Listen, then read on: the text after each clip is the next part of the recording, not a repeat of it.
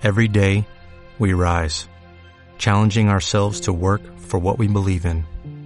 At U.S. Border Patrol, protecting our borders is more than a job, it's a calling. Agents answer the call, working together to keep our country and communities safe. If you're ready for a new mission, join U.S. Border Patrol and go beyond. Learn more at cbp.gov/careers. Si no sabes qué hacer, a dónde acudir y has recibido muchos no como respuesta, este podcast te brindará un espacio de ayuda y orientación. Bienvenidos a la consulta. Hablemos de extranjería, nacionalidad y asilo. Con la abogada Machelin Díaz. Hola, ¿qué tal? Bienvenidos una vez más a la consulta. Hablemos de extranjería, nacionalidad y asilo. En este nuevo episodio de podcast quiero hablar sobre el arraigo social sin aportar un contrato de trabajo. En nuestra página web de consulta gratuita nos plantean el siguiente caso. Llevo más de tres años en España. No he podido conseguir el contrato de trabajo. Tengo un familiar que sí está legalmente. ¿Cuánto sería de ingresos o de nómina que debe de demostrar para poder solicitar el arraigo social sin contrato de trabajo? Esta consulta se ha vuelto muy común actualmente sobre todo por la crisis que estamos afrontando originada por el COVID-19. Es muy difícil conseguir un contrato de trabajo y más con las condiciones que exige extranjería, mínimo de duración de un año y a jornada completa de 40 horas.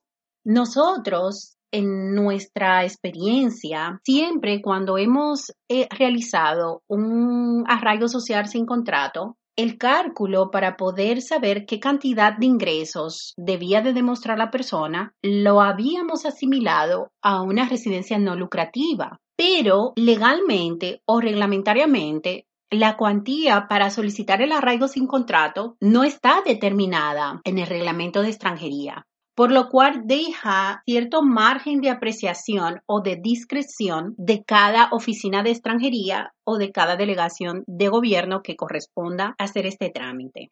Por lo cual, nosotros hemos querido hacer una investigación para saber el criterio de cada oficina de extranjería para realizar el arraigo social de una persona que no tenga contrato y tenga vínculos familiares en España, ya sea vínculos familiares por tener una pareja, un cónyuge, un hijo, una madre, un padre residente legal en España y que tenga los medios económicos suficientes para poder mantenernos sin nosotros trabajar.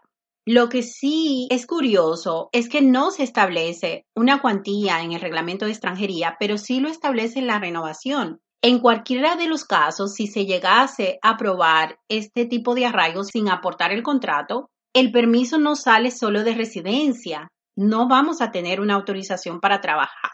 Pero nos queda todavía la duda cuáles serían los medios económicos suficientes para poder solicitar el arraigo social sin contrato. Dentro de las contestaciones que hemos tenido, hemos llegado a la conclusión de que se va a valorar los ingresos suficientes en función de la reagrupación familiar, es decir, 150% del IPREM si son dos personas y 50% del IPREM por cada miembro adicional y que la documentación que se presente se va a valorar en función de la estabilidad económica de toda la unidad familiar, por lo cual se debe de aportar el empadronamiento familiar o colectivo para poder saber de cuántas personas conforman la unidad familiar y poder hacer el cálculo de los ingresos suficientes que se perciben. Y que cada caso que se presente se va a valorar de manera personalizada, individualizada. Y claro, se tiene que comprobar el vínculo existente entre el extranjero que solicita el arraigo y el familiar que está legalmente en España.